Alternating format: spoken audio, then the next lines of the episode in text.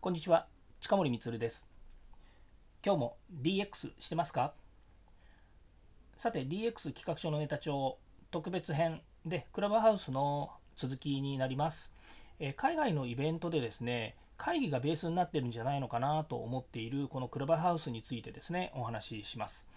で私、一時期やっぱり外資、やっぱりってことですね、一時期外資系にいたことがありまして、え海外のですね、えーと、国際的な会議に出席したことがあります。それは、その外資系企業が全世界に拠点を持っている会社だったので、その地の共有とかですね、ノウハウの共有ということで、年に1回とか2回ですね、えー、いろんな地域ですね、例えばアジアでしたら、えー、そのタイでやったりとかですね、オーストラリアでやったりとか、でまたはその韓国とか、えー、中国にもありましたね、中国でやったり、インドでやったりですね、まあ、いろんな地域でやる中で、やっぱりこうホテルを中心にやるんですよね。で例えばプーケットでやった時ですと、そのプーケットの1つのホテル、大きなホテルですね、借り切って、で、まあ、1週間ぐらいですね、1週間つってもビジネスデーなので、えっと、4日とか5日ぐらいなんですけど、毎日いろんな人たちがいろんなテーマで、えー、こう会議を開いてるんですね。で私はどっちかというとセールスとかマーケティングの話だったので、まあ、そういう、ね、手法とかノウハウとか、それからあとはその会社、会社ですね、会社がやっている世界的な展開の中での、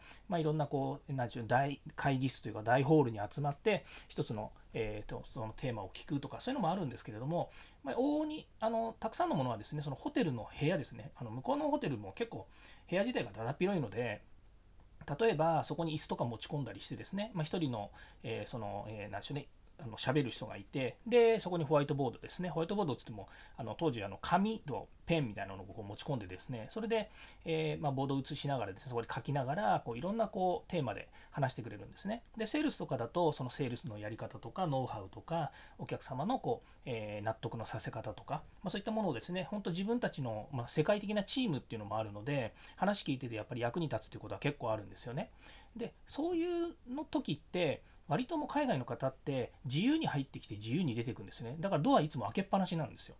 で、えー、入ってきて、それで、まあ、プレゼンターの人が喋ってます。で、そこに手を挙げて質問をする。あ、君いいこと言ったねと。それはこういうふうにやるんだよとかって言って、まあ、質問があるとどんどん手を挙げたりとか、またはもう、一方的に聞くことってあんまりなくて、本当こう喋ってるんですね。で、自分が納得したり、もういいや、お腹いっぱいだという時にはですね、また出てって別の部屋のテーマを聞くというようなことでですね、本当出入り自由で、まあ、休憩も自由だし、それからあと、あの、なんちゅう、隣にいた人で、あの、なんかいい質問した人がいて、あれちょっともう少し教えてくんないって言ったら、その部屋を出てって、で、またお話をすると。え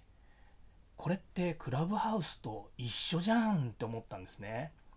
今気づいたのかよっていう感じなんですけどでも結局そういうことがベース、まあ、これ日本だとなかなかそういう文化がないので、えー、クラブハウスって新しいよねっていうふうに部分あるかもしれないんですけども結構ですねあの最近ね外資系で勤めてる方も多いと思うのでなかなかああそうなのねっていうふうに納得されることもあるんじゃないのかなというふうには思うんですよね。というところで、えー、クラブハウス、私としてはですね、うん、なるほど、昔出た会議だよね、みたいな感じで、ちょっと納得したりとかですね、でもこれがインターネット上でできるっていうのは、いい、便利な、本当にいい世の中だなと、本当に DX してるなというふうに思う、えー、最近でした。